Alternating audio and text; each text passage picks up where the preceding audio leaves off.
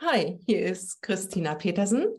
I'm a Feldenkrais practitioner, and it's my um, luck in my life to have the possibility to speak um, a lot with my colleagues. And we record this. And today I have a guest. It's Catherine. Hello, Catherine. Hi, Christina. I'm really happy. Um, it's it's so nice. I know you for so long that we can have this conversation in this way. So nice to be here. Thank you yeah that's it's really a reason i do this um, podcast is that i had so many nice conversations about the method and how my colleagues got into this work uh, that i thought it should be more for uh, possible available for the people to know more about us and our way in the in the method. So mm -hmm and we we can start right away with your beginnings. I know from you that you started as a dancer in australia. Okay so that's uh, that's going really back. Um, but actually it, it really is connected to my work as a feldenkrais teacher. And it's true from the age of four i did ballet classes. And um, you know, I'll never forget actually, there was one ballet class where at the end they asked each of us uh, to do a little solo and we got to choose what we would like to be. And so all my little classmates chose to be a butterfly, a princess, or whatever. I chose to be seaweed. and I really liked the way seaweed moves in the ocean and uh, it really inspired me to do a, a little dance. Um, so that was, was the first beginnings of dance. And yeah, I went on to train as a professional ballet dancer at the Australian Ballet School. And um, that's actually what brought me to Europe. So I live in Hamburg. That's where I am right now. And yeah, when I was 19, after the ballet school, I um, Well, a lot of Australians do that. We go to Europe, the Germans go to Australia, the Australians go to Europe, and usually they do like backpacking and, and travel around. But as a dancer, I had this idea.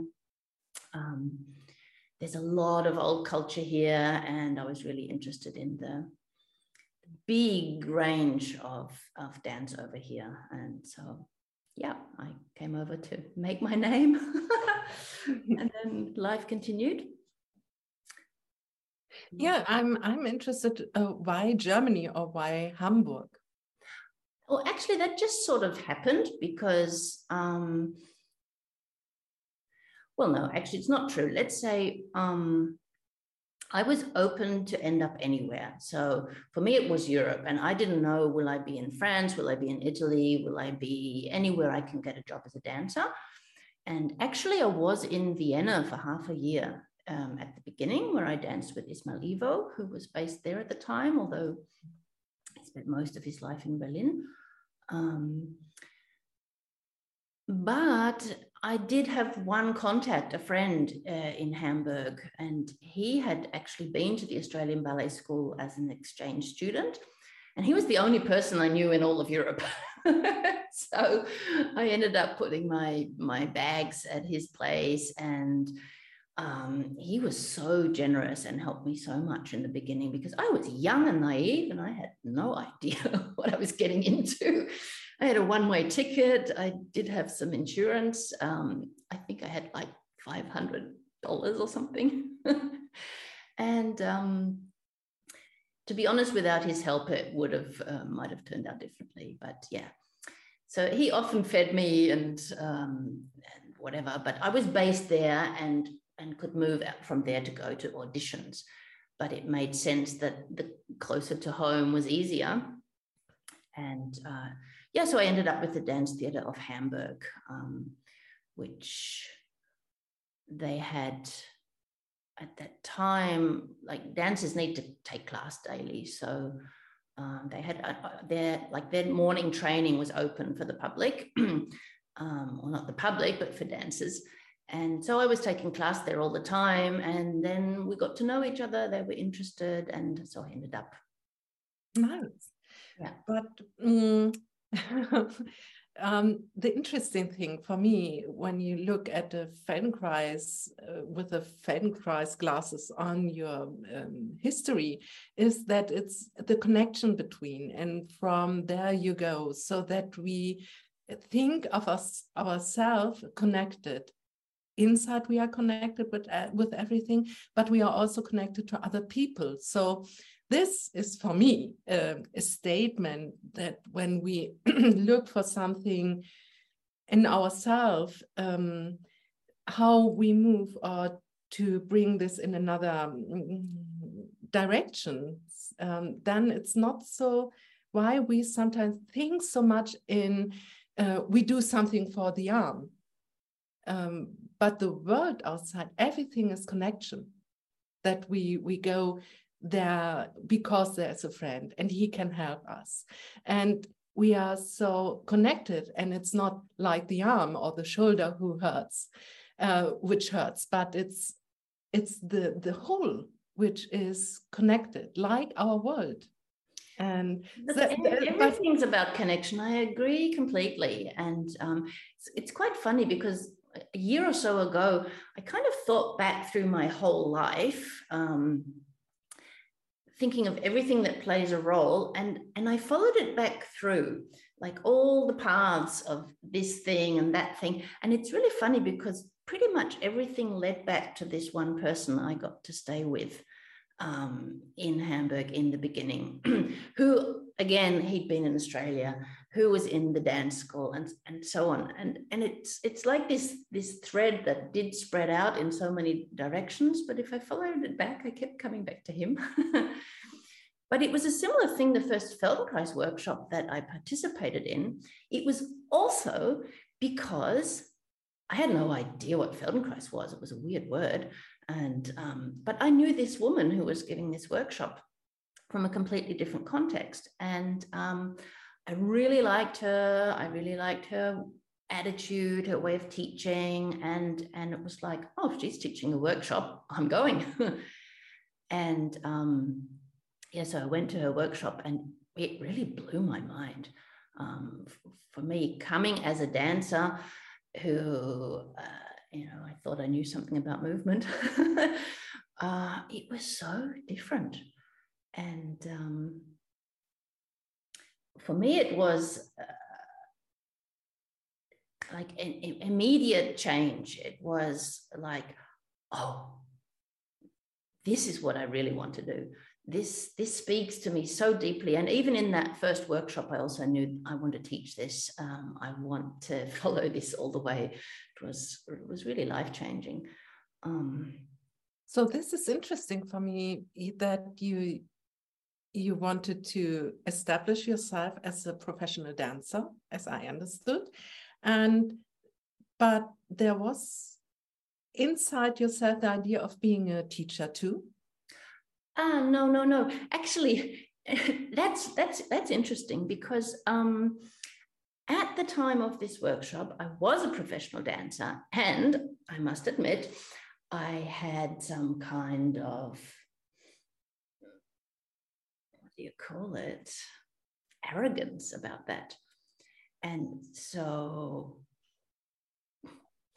yeah i was young so i can admit to this but we we felt like dancers are somehow like real dancers are somehow better than dance teachers. So um, because this dance theater of hamburg was a, a, collective. We all had to actually teach on the side, but it was like, oh, we have to do this to make some money. And when people would say, Oh, you're a dance teacher, I would make a big point of saying, No, no, I'm a dancer. um, so actually, I, about teaching, I, I had some kind of weird thing going on, feeling like it's like second class or something. But strangely, when I did this Feldenkrais workshop, it just changed so many things about the way I see myself, sense myself, think about myself. And I, I only realize now that you asked this question in this way that I didn't even associate that idea of wanting to learn to teach Feldenkrais with being a teacher. These days, I really identify with the idea of being a teacher, and, and uh, really fascinates me learning and facilitating learning. Um, but yeah, at, at the time, yeah, I don't know. That's maybe already an answer to that question, but yeah. Um, do you remember um, something from your first workshop, Feldenkrais workshop? What what did you do there, or what? The one I participated in. I, I really remember a specific thing. And I've, i tell this story a lot because for, me it was just like so as a ballet dancer at a huge school like that um, uh, not a huge school but a, an elite school one of the things they did was we had a, like an orthopedic assessment um, before we were allowed to join the school and they measure uh, how far you can turn your legs out because for ballet you have to have this outwards posture and so in my hip joints, they measured how far the knee can go out, and um, it was much less than would be ideal for a career as a ballet dancer. And I remember that it was like a black mark on my record. It was like, yeah, okay, this is not so great, but if you work very hard, um, you'll be able to master this difficulty. So I worked very hard and um, you know, as they say, with blood and tears and sweat. yeah. And in this Feldenkrais workshop, I remember exactly we were lying on the back, the knee standing, and just opening the knee to one side. And the teacher was asking us to sense the quality of movement. And if we could notice that at the beginning of the movement, it's like easy and smooth and nice, and where does the quality of movement change? And I could sense exactly at that angle that they had measured all those years ago. Like first, I just sensed this difference in the in the quality of movement. It was like easy and smooth, and then I could go all the way. I could put my knee on the floor, but it was really a different feeling. And then it was like, oh my god, that's exactly the angle that is your actual range of movement. And in that moment, it was just like this box popped open. It was like, oh my goodness, all the rest is worked, it's pushed. It's, I even had this idea of perverted. it's like, you know, it's not me. This is like the real me. And this is something I've made of myself. And, and so I had all this stuff coming up about how I treat myself, how I see myself. Am I good enough as I am? what's the authentic me, um, which just as a qualification doesn't mean we can't work on ourselves and um, you know have have goals and improve things but maybe in a different way and maybe in a different contact with ourselves because for sure please all the dancers out there i'm talking about me my story how i did it. It doesn't have to be like this but for me i stood there every day in front of the mirror and found myself wanting you know not good enough the legs not high enough the turns not enough uh, it's not perfect enough it's always not good enough and it's the only solution to that is work harder. So this has of course to do with my own uh, way of being and so on. But yeah, that first workshop just gave me a different perspective on how I could treat myself and work with myself in a different way.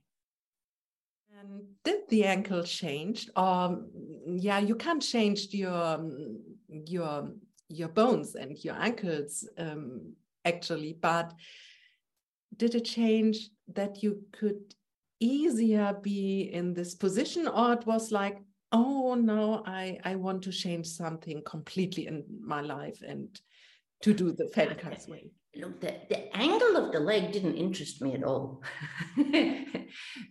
The realization that i could sense a difference in the quality of the movement and that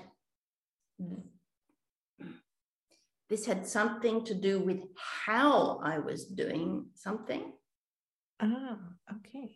Yeah, I was. I, I mean, I could put I could put my legs on the floor. I still can, but it has actually it has to do with connection like you were saying before it was like up to here it's connected with me and the rest is just like decoupled and mm-hmm. um well it's true over the process of all the years of course i learned different ways of integrating that kind of angle.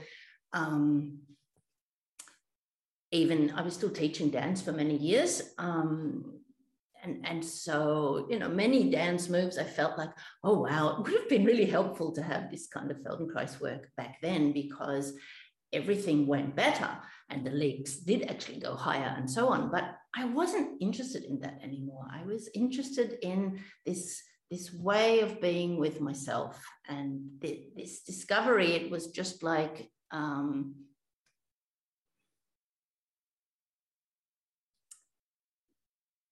yeah it was just it was just like an excuse or it was a moment in which i realized something and that's actually for me the main thing about feldenkrais is uh, not so much that i improve range of movement or uh, the shoulder stops hurting or whatever but it's about being in connection with yourself and that people um, develop more awareness myself develop more awareness about how I'm thinking, uh, how I'm interpreting, how the way I look at life influences the way I'm doing something. And when am I trying to fulfill some outward image or idea? And when am I searching for something that's really meaningful for me?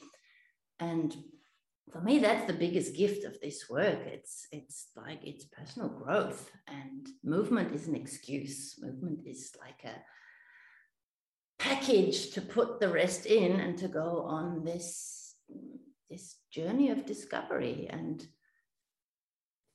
i mean i have another example actually it came a little bit later i don't remember there so precisely uh, what lesson we were doing or what moves we were doing. But I remember this moment I was lying on my back and look, during my dance training from, from the young until even in this elite ballet school, I would constantly be told, get your shoulders down, get your shoulders down.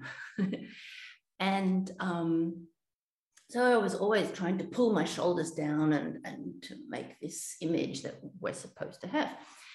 But lying in this Feldenkrais class on the back doing nothing, there was a moment where I suddenly realized, boom, I let my shoulders go. And I don't remember what the question was, but I remember this feeling of, oh, I just let my shoulders go. That means I was holding them before, but I didn't realize I was holding them. Um, I thought I was doing nothing. And in that moment, it was like, oh, that's what they all meant all those years when they told me shoulders down. But it's a very different thing to stop doing something, to realize that actually I had been actively, unconsciously, reflexively holding my shoulders in a certain way. And as Feldenkrais teachers, we know a lot about this whole pattern that goes with that, that it's also to do with like anxiety reflex and outlook on life. It has to do with my breathing and all this stuff. But people, dance teachers, just notice the shoulders are up. And, and so this typical kind of correction, well, get them down. It doesn't help you to realize what you're doing what this um, reflects, what this says about you.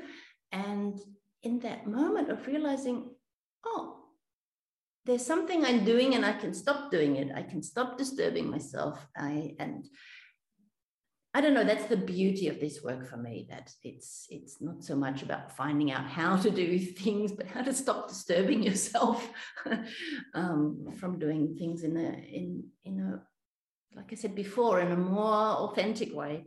you know? Yeah, it's it's very impressive, and I think for everyone is clear, or for me is clear that you really took at the first moments so many interesting ideas from the work, and then um, so it's pretty clear you you needed to to do the Feldenkrais training to be a Feldenkrais practitioner.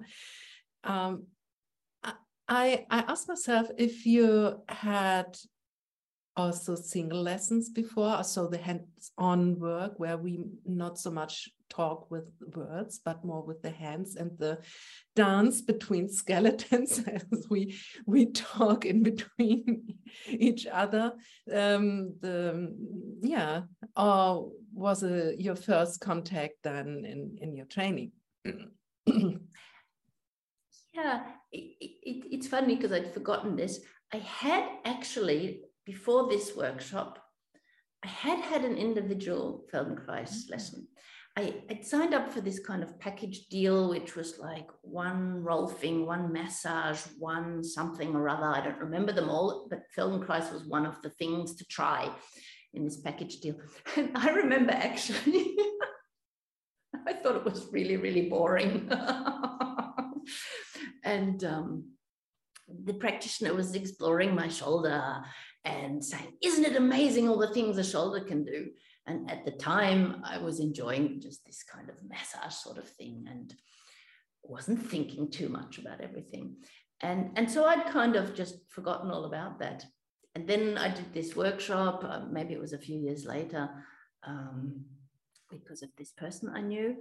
And, and I can't remember, Christina. Um, it could be that I didn't actually have any functional integration lessons until the training itself. Mm-hmm. So I think it was really this classwork that got me. Maybe also because being a dancer, I was more used to that kind of format of joining a class, uh, a group of people, and and also moving myself. Um, yeah, I think so. Okay, so so you did your training and i know you have a little bit different career than i have in uh, our school career in the, in the method. You went to mia segal and i did my four so the main difference to the outside to explain is i did a four year training and your basic training was three years and so said I, I did it in the worldwide Feldenkrais um, connected um, environment, and um, which is I what I know is that it is also they have all the sources and that the um, siblings from Moshe Feldenkrais gave the material to this kind of organization. Yeah. But with Mia Segal, which is really an amazing trainer. So, can you tell me, as someone who didn't do the training with Mia Segal, yes. something about why did you choose the Mia Segal training, or why? um, yeah, what what what was the reason? Yeah, yeah, I can tell you. Um, very simple this teacher that gave the workshop that I admired so much um, was trained by Mia Segal. And, and she said, if you want to learn this, she's the best and go there. And like I said, I was very young and uh, I just didn't know about these two worlds. It was just like, okay, this is what I like. This is where you train. You go to Mia. Um, I wouldn't have done differently knowing what I do now for me in my story, it was perfect. And um, I mean, just a little bit more history, maybe for those who are listening and don't know the background, that of course, Mia Segal was one of the first um, group of students that worked with Moshe in Israel, 13 teachers, and she and Yochanan Rywerant um, both decided when Moshe died and um, everyone was trying to find a way to do things, they created this guild with the idea of um, yeah, taking care of some standards of, of making sure that people who did a Feldenkrais training got a certain standard, a certain quality of training. But Mia and Yochanan didn't agree with all those ideas that people were having and they wanted to do it differently. And so they did. and because they are, as you say, master training trainers, amazing practitioners, uh, of course, they could do that. So they did things in a different way. For example, the three years rather than four years, and, and many other differences. For me, what was incredibly special about Mia was that she created a process that really was about all the things I was just talking about this, this idea of sensing myself and uh, how do I think about things? Where do I get in my own way? And it wasn't about learning to do things a certain way. Not that it is in a in a, a guild training either, but Mia was a master, or still is, of creating a space in which you really can explore and like I said, I was still dancing professionally at, during the training. And, and I remember how I did some of the, the lessons that today I have a different understanding about how one could do them. I did some crazy things because for me as a dancer, uh, some things felt normal or natural, and there could be simpler ways of doing them. Mm-hmm. But she never came and um, gave me a feeling like mm, this is not the direction to be exploring in. It was like I could take my time for every step of the way. It was really experiential.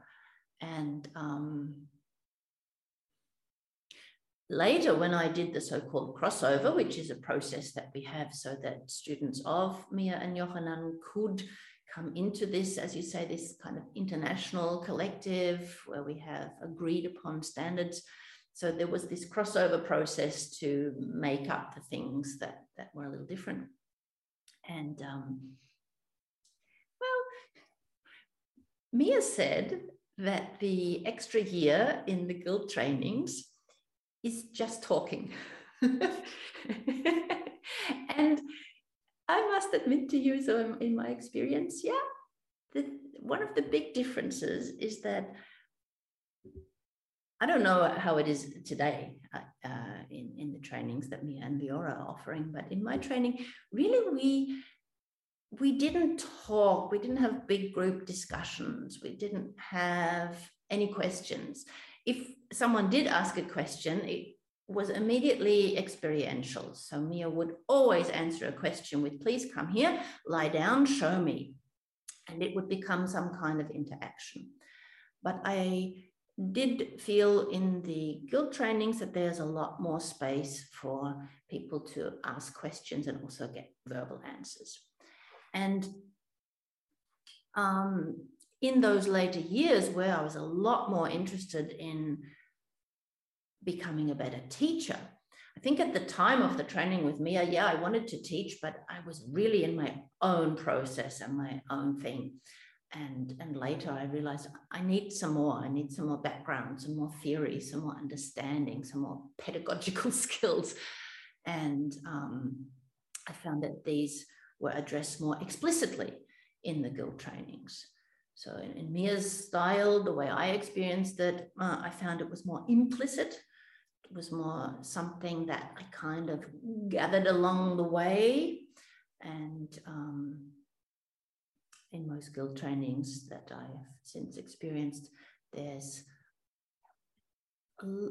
maybe a, a bigger awareness for people having different learning styles and that some do need a lot more help and space to talk about things or some explanations, things like that. So that could be an answer for me. But back then, I just didn't know there was a difference. And um,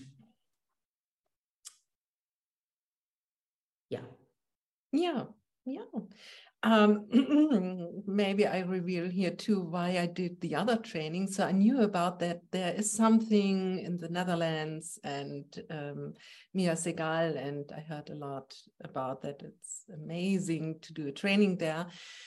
But you know, I knew someone who did the training before me in the with Chava Shelhav in in the nearby Cologne. Yes. And I have family there. So it's all ah. about connections. Again, again. yeah. that someone told me, oh, yeah, uh, he was quite, um, he said to me, the only thing he said, uh, he heard a lot good about the Mia training, but I have to think maybe in the future it's nicer to be in the bigger community because yes. I can go anywhere in the world. So in these days there it was like and i'm like in in a big house and there's a good house but maybe smaller yes. and it so it um, there was but it for me again it was the personal connection exactly. someone who said i'm there i'm happy there and i had family around um, and all these things were very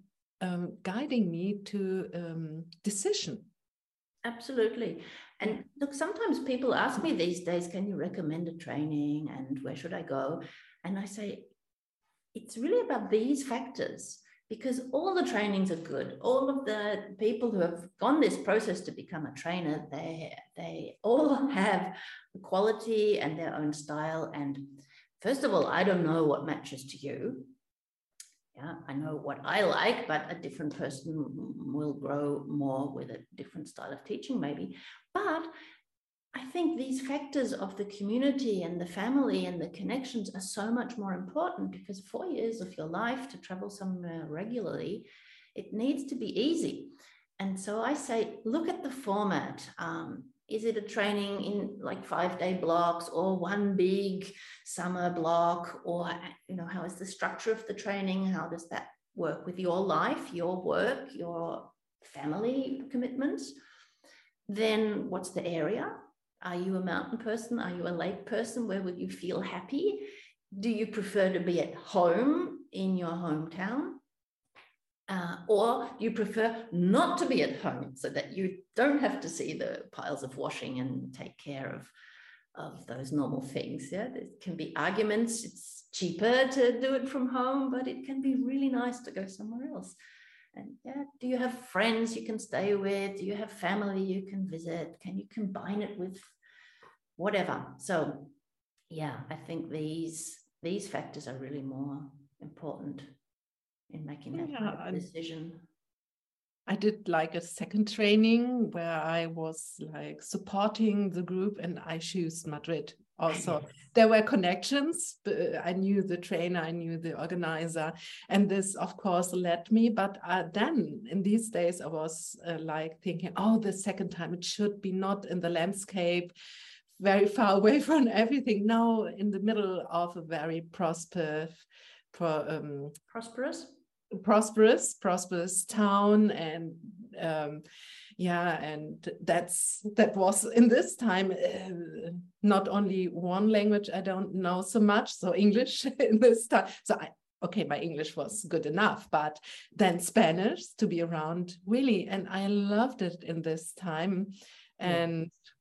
it was the right time to do it in this kind of uh, surrounding again and uh, a good thing. So as as we always say it, it, should be not what others say about the training if it's good or bad or you need to go there because this it's really what fits to yourself and who is the, the training i i would say go to the other uh, and and look for what is best. I agree with you. yeah, yeah. And I mean, there's another difference, by the way, between the, the Mia training that I had was the last one that she taught all by herself. And um, at the time, I think it was also really important to Mia that that she wanted to give you the full experience of her understanding of the method.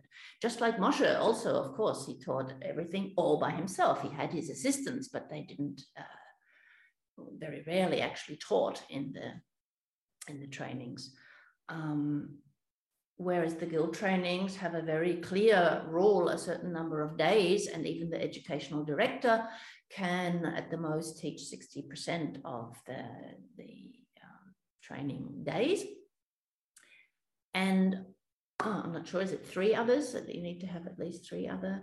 I should know this, but anyway, a certain number of, of other trainers that are teaching so that you do get this diversity and this different understanding, this different way of presenting, this different way of working with you.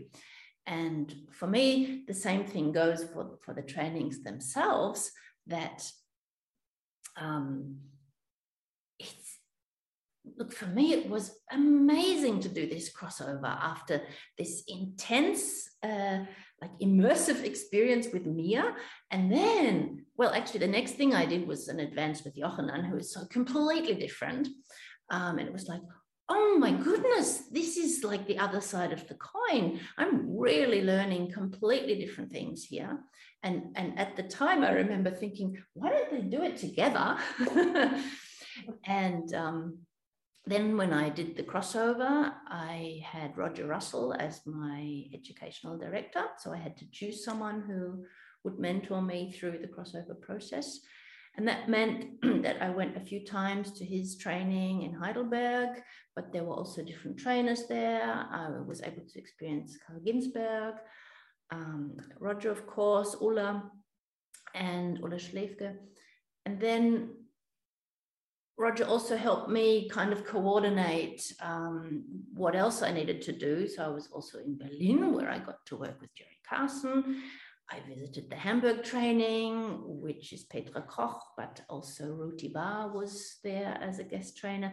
So I really got to, to experience quite a few trainings then, and they were so different. And for me, it was amazing.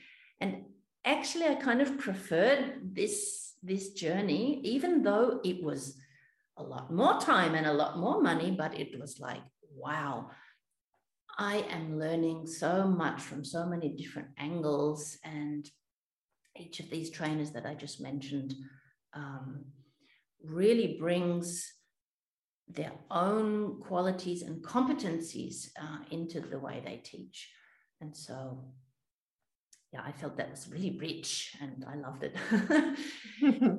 and then, of course, you and I, we both did this series with uh, with Larry, mastering the method, and um, those were amazing, like five day intensive advanced workshops where we looked at things in a very precise Larry kind of way, Larry Goldfarb, um, and that also was a, a really important part of my journey that taught me so much to think about things in a different way.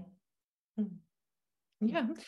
Um, I will come back what you said in a little short about I should know this about this, like the 60% of the educational trainer and 40% and my two or three other trainers. so, um, and uh, at the beginning, we taught so much about to look what is yourself, not to be so driven from the outside. I don't know if the listeners are. And look, I only say I should know this because I'm I'm in this uh, in the yeah. guild in the standards commission, where uh, we actually look at these standards and um, you know talking about what is important to a training. So um, yeah, I, I, should know these numbers actually because I work with them each day. But uh, yeah, it's more about actually this kind of job is about thinking about what's behind. It's not actually the point, is it three extra trainers or four or two or how many hours? It's the point you need different influences. And I would really um, underline that. I, I think no one, no one is Moshe. Moshe was Moshe. yeah. And no one else can be Moshe and no one can be completely close to him. So it's it's like, I don't know, each of his students is like a mirror, but as if the mirror was kind of broken and in each little bit of glass, they're mirroring a part of Moshe. Um, I don't know if that's a funny kind of image. It's a nice picture, but hmm. um, now I, I take a little bit over because it's it's my um, inner um, thing to I want to say thank you to you because you're you're not like committed to your work so much also you do a lot for the community of Feldenkrais teachers because you spend a lot of time of your life to work for um, making um, as to say making the trainings maybe not better but ready for the future mm.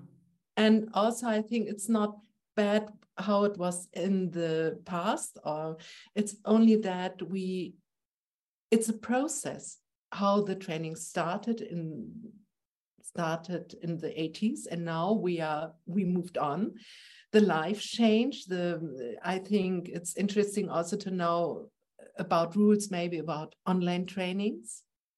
Maybe there is also we need to to have a rate like only 20% only 60% or 80% online. Maybe this is something we need to discuss in the future. Or 100% is this possible?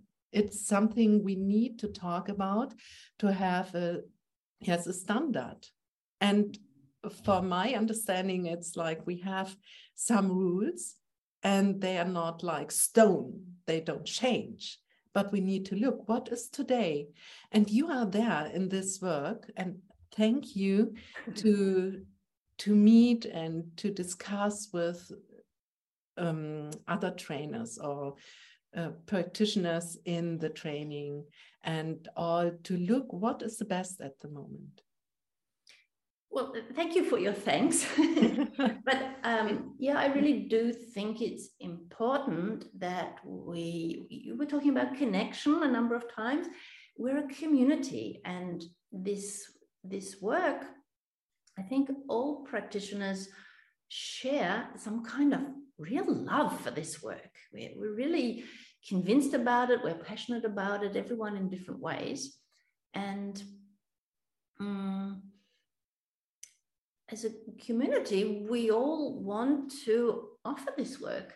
So we need to think about all kinds of things like marketing and um, what makes a successful teacher, what makes a successful training, what makes a successful, I don't know. And um, mm, for me, the kind of Feldenkrais principles. As I said in the beginning, the movement is like an excuse to understand something about how I think and reflect. And for me, it applies to everything in my life. Um, so, mm, running my business, if something's not working, I think about it in a Feldenkrais way. like, what am I doing? Can I notice what's behind the choices I'm making? Where am I stuck in some kind of idea? It has to be like this. Where can I explore other options? And the more precisely I can identify what's happening, what exactly it's precisely identifying, but also without emotion. It's some kind of needs to be almost scientific analyzing what's happening. And if I can then see something clearly, that's when new options pop up, new ideas of what I could try. So this is how, how I go about building my business. This is how I go about parenting.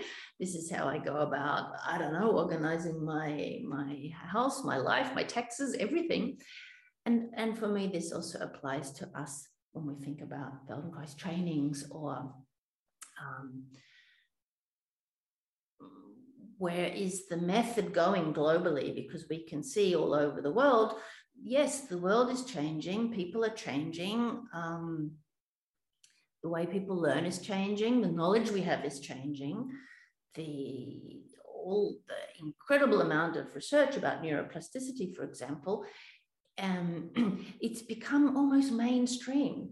What back in the day um, Moshe's ideas, which are really were incredible that he could already hypothesize it must be like this, but it was radical the way he thought back then.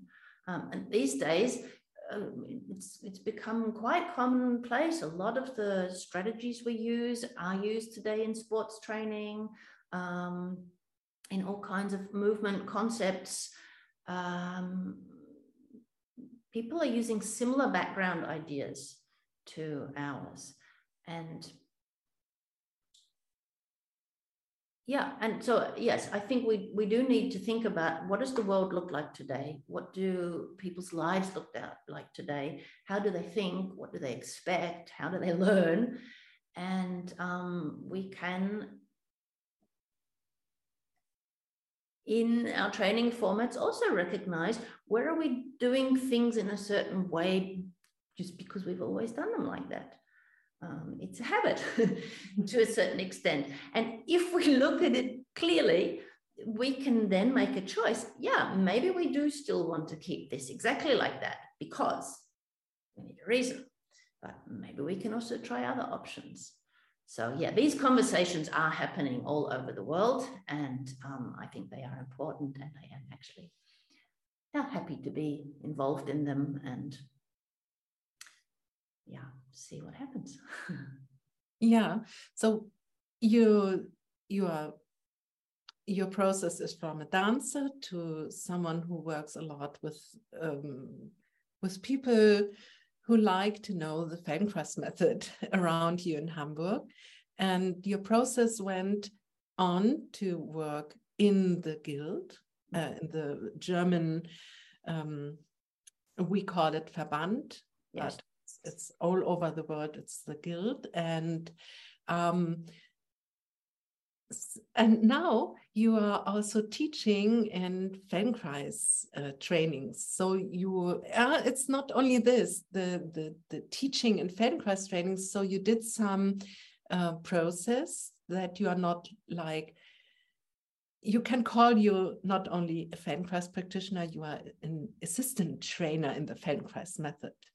And um, this is another um, uh, looking deeper into the work and what changed for you in this process mm-hmm. from yeah working with uh, uh, everyone who's interested in the Feldenkrais work and now to someone who says like you did years ago oh i want to be a teacher mm. i i'm so interested in the Feldenkrais method that I want to be a teacher. Mm. Yeah, mm-hmm. that's, I'm interested in your process to go from mm. there to this teaching. Yes. Well, for me, it was a natural progression. and I don't know how to express it really, but when I said in that first workshop that it was so life changing, that I felt this is it, this is what I need to do, it meant actually three things. It meant this is what I need to do for me. I want to do this well enough to create what happened in me in someone else. And I think this is so important and so life changing and so, I don't know, for me, it's the way. of course, there are other ways, but for me, even then it was like, and I want to teach other people to be able to teach this so that as many people as possible can have this kind of experience of coming back to themselves and finding themselves okay and living their lives in, in congruence with themselves. So I don't know, it was like this, this vision of this is my contribution to making the world a better place that as many people as possible become their own uh, best selves, um, reflect on themselves, grow, realize their potential. I don't know. I feel like this is what I can do, as I said, to make the world a better place. So at the same time, you said something about in, in my progression that at first it was like teaching people who are interested in the Feldenkrais method. And I would like to say, I don't think any of my clients are interested in the Feldenkrais method. Yeah, no, like not the ones signing up for trainings, but the general public that comes to a class or a workshop or to um, individual lessons, they're interested in themselves. Yeah. And um, this is also a, a, marketing thing that I worked out very, very soon, very early on. If I advertise um, introductory workshop Feldenkrais method, it's not going to be full. People are not going to sign up for that. But if I advertise, um, well, in the beginning, I, I, used to advertise something about uh, your relaxing your neck or your back being softer, that kind of thing. These days, I advertise something about personal growth or um, getting to know yourself better, um, some other kind of wording, but it's about the person and catching them in their life, in their where they're running up against something, they, they feel they're limited in some way, then not as, as authentic or spontaneous as they'd like to be. Whatever, they've, they've, they've met some kind of place in their life where they feel like, I need to do something that will help me to grow. And it's a different thing, someone who signs up for training, because they are interested in the method and they are interested in facilitating this process in others.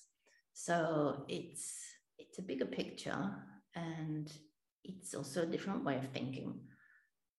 Um, like how to teach well or how to teach others to teach well. Um, yeah, but I'm I'm fascinated by it, and it's it's like a progression of my you know way of thinking. Yeah, and uh, so one part of um, your your I would say stage at the moment is to work in Feldenkrais trainings, but then also there are some um, yeah you are ready and you are not ready. As you said, we both went to uh, advanced trainings with several um, other trainers. We caught something. We we looked how they approach the work, they their ideas about it, and um, but I think you do this also for our colleagues.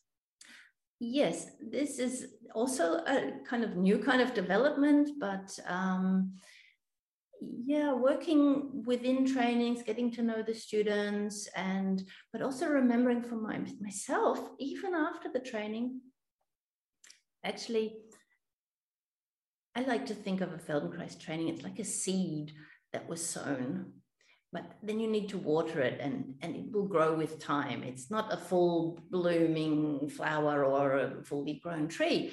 It's like you planted a seed and then um, the questions start to come when you start to work uh, with the method with the public and then then you run up against all all the things you didn't understand and so on and so forth so for me as you say participating in advanced trainings was amazing important fruitful. And i certainly know what helped me most. And so yeah i'm i'm really inspired to pass that on uh, as much as i can in as many veins as i can. And um, so yes i have been offering some advanced trainings in the last couple of years and um, yeah, and also I work quite closely with one colleague, Jaime. You also know Jaime Polanco from Spain. And um, he's also an assistant trainer. And we talk a lot with each other. We reflect on the trainings on the process on what's the best way to create situations where people might understand this or understand that and um, or not where they might understand this or that, but we create a situation where they can continue on their journey and um, get the support that they might need. So we also have some formats where we will work together. For example, in Madrid, this December, we're offering an advanced training together because we also have like we've been talking a lot about people's different strengths and their different understanding, their different way of teaching. And Jaime and I both have very different like background. So that also our teaching styles are very different. Our knowledge, our understanding is very different, and it complements each other, we feel, in a really great way. and we certainly share this passion for learning and facilitating learning. So we have a really special advanced workshop planned for, for this December. We're both actually really looking forward to it because even just planning something like that and thinking of how to, to best fit this together. For example, one of the ideas we have that we think is really important in this advanced workshop, um, there's going to be a public workshop embedded in there. So on two days in the morning, the public will come in. We will teach the materials that we are exploring in depth with the practitioners. We will teach them to the public so that our participants can also see ah, okay, that's how they do that kind of thing with the public. That's how they make it fit. Um, so that we, of course, will look a lot more at background ideas and theory and understanding behind things. But for the public, it's about the experience they have. We will also demonstrate the, um, the functional integration uh, lesson that we are going to be looking at to, on members of the public so that again our practitioners can see aha, there's all these elements and all this, but with this particular person, they're doing it like that. That's how it comes out. Ah.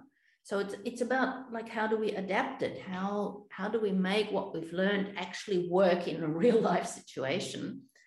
And we will, of course, also be talking and reflecting on that. So that kind of idea, I think it's a little special that we say there's going to be two of us, we're going to do this kind of thing. Um, yeah, that sounds so interesting because that is something. So the the first training, the basic training, I like it to call it like this, is really about our own process. Yes, and then yeah, we experience so much, and also um, we we do some teaching and but mm, maybe I give another an example how I learned to teach elemental um, for children from one to six, I would say music.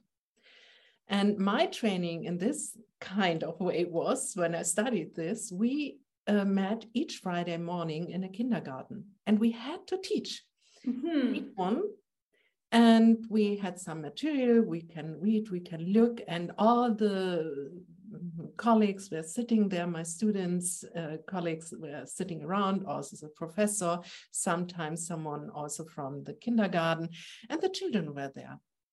And after that, we talk about it. Mm. So mm.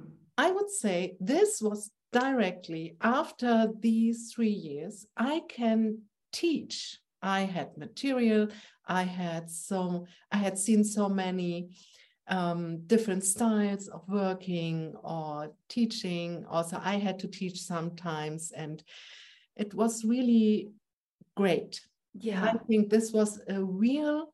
Um, mm, I was really good um, armed also for teaching.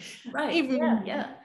Look, I, I, you can't protect, but I have to say it was pretty clear. What I taught was really easy for me. So my basic music training yeah. was already done. Yes. Yes. So yes. that's the yeah, difference. Yeah. But yeah. I think a part of it is that this kind of basic training in anything, it's usually done in, I call it greenhouse conditions, like, like for plants.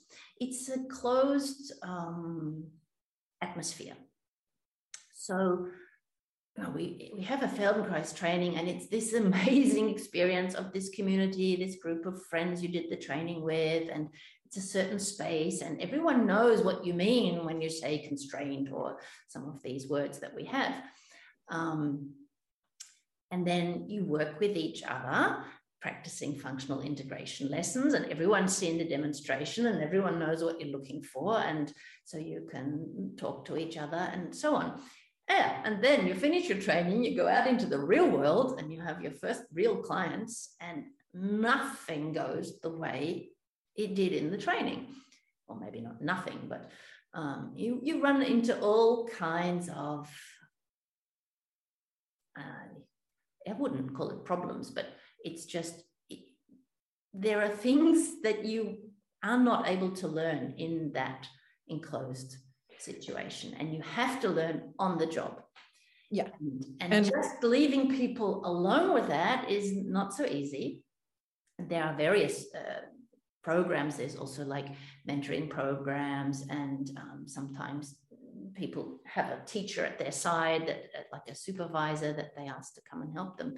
But we have this idea also of, of really demonstrating um, on real people. we aren't all real people, but uh, on, on the public who don't necessarily know what to expect and where things might not go how we plan. So how do we deal with that?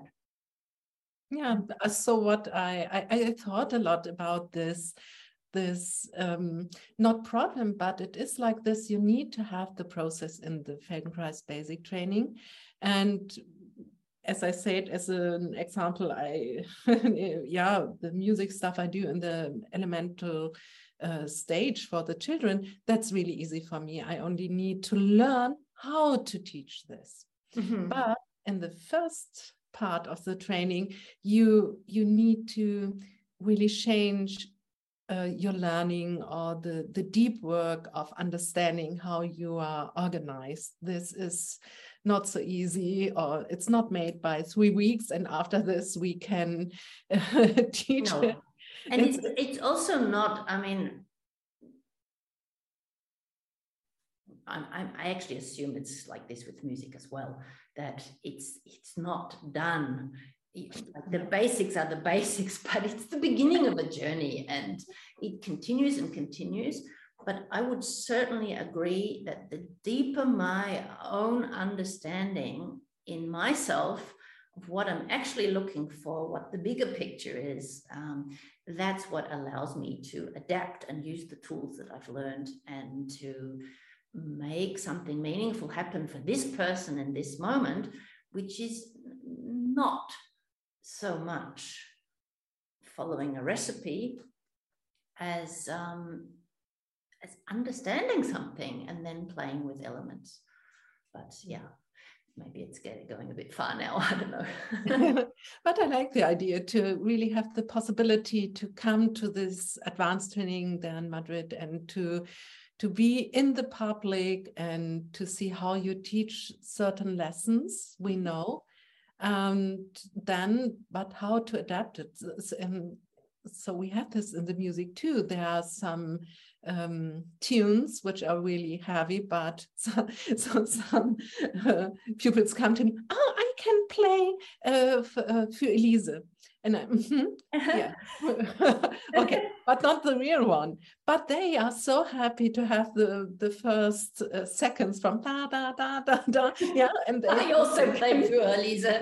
you know, there are some um, um, pages more and interesting parts and yeah, the, the, you know, further along is much more interesting. Yes but they are so happy and from this on they are fascinated. And when they are going further and further and they once they oh this is for Elise cool. So,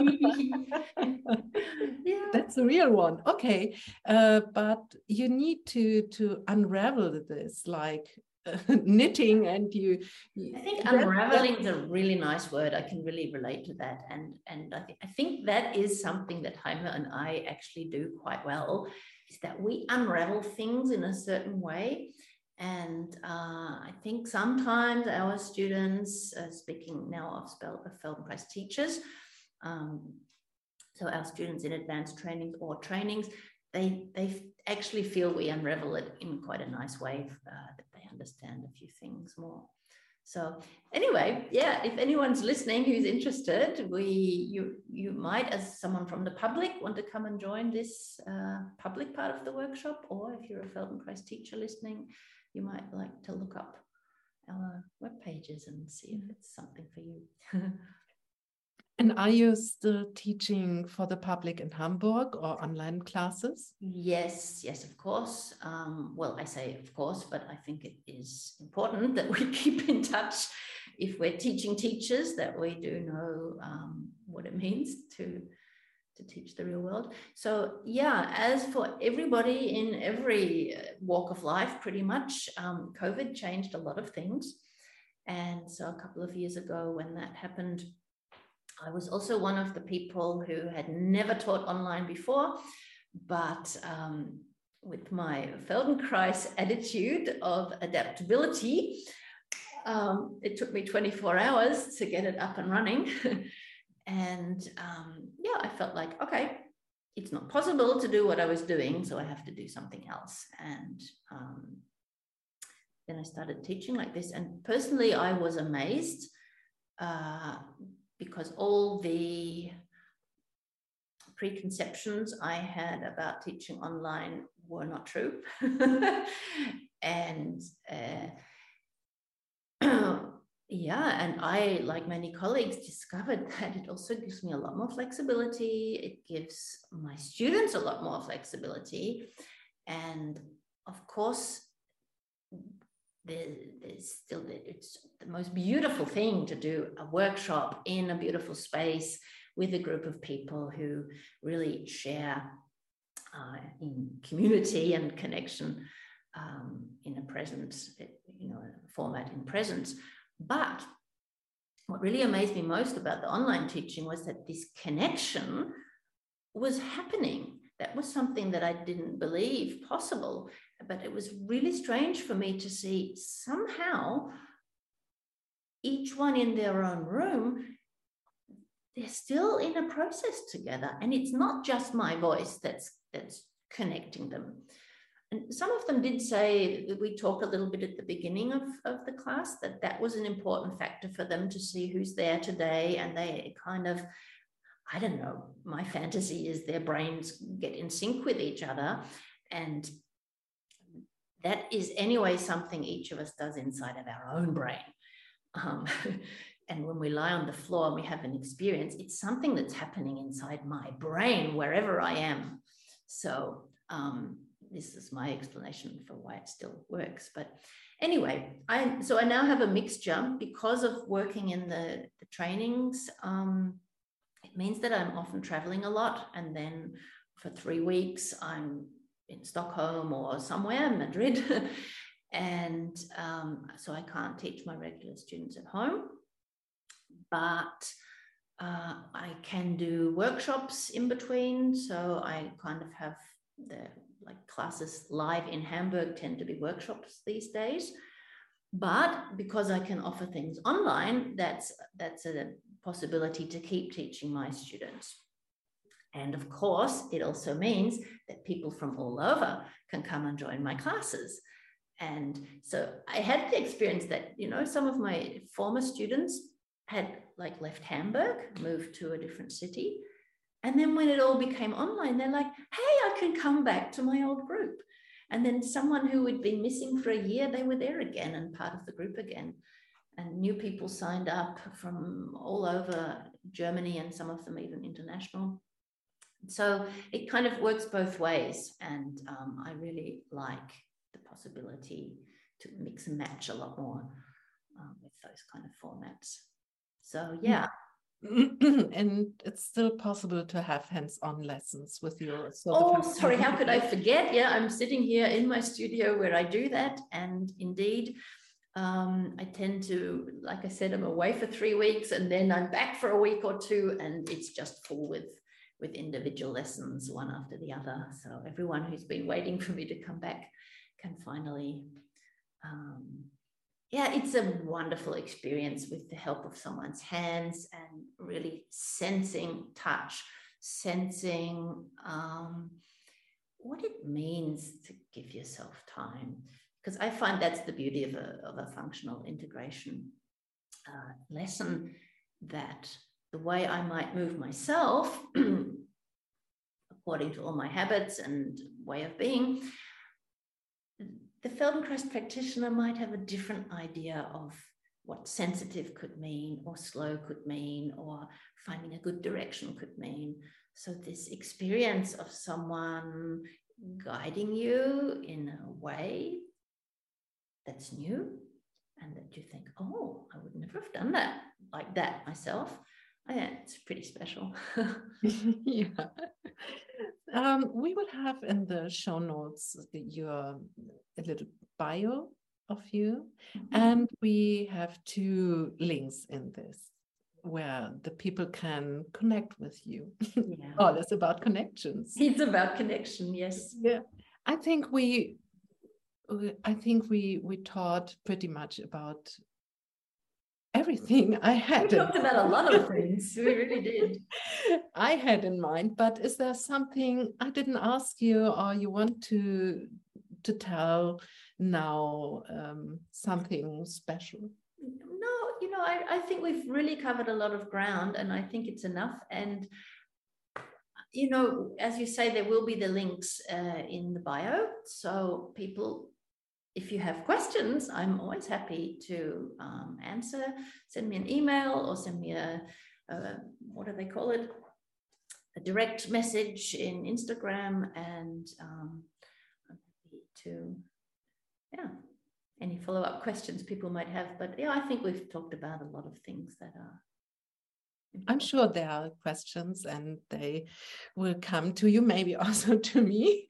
So yes. my time to say, to send out, if you are hearing this to the merry end and you are a Feldenkrais practitioner and you like to be part of this um, project, um, to to have a lot of voices of Feldenkrais practitioners get, gathered together in interviews and um, their way of life, that it is shown and possible for everyone to hear, please contact me.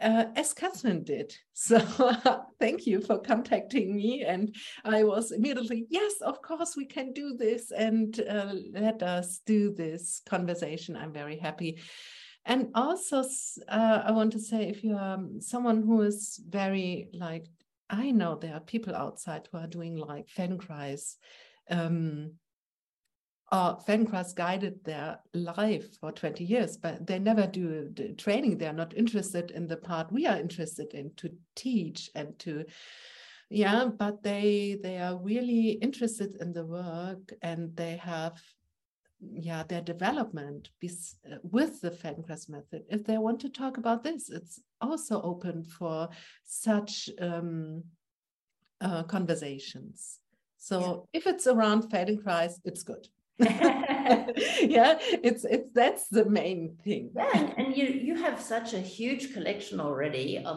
really interesting people in german in english in spanish um, and it's it's quite amazing if you just scroll through it and see all the different types you've spoken to and the different themes that the conversations have ended up having. So um, yeah, also have a have a look, people, at some of the other recordings and enjoy them. Yeah, what a nice word to the end. thanks for having me, Christina. It was fun. Thank you. And See you soon. Good. Yes, goodbye and thank, thank you. you very much. Bye.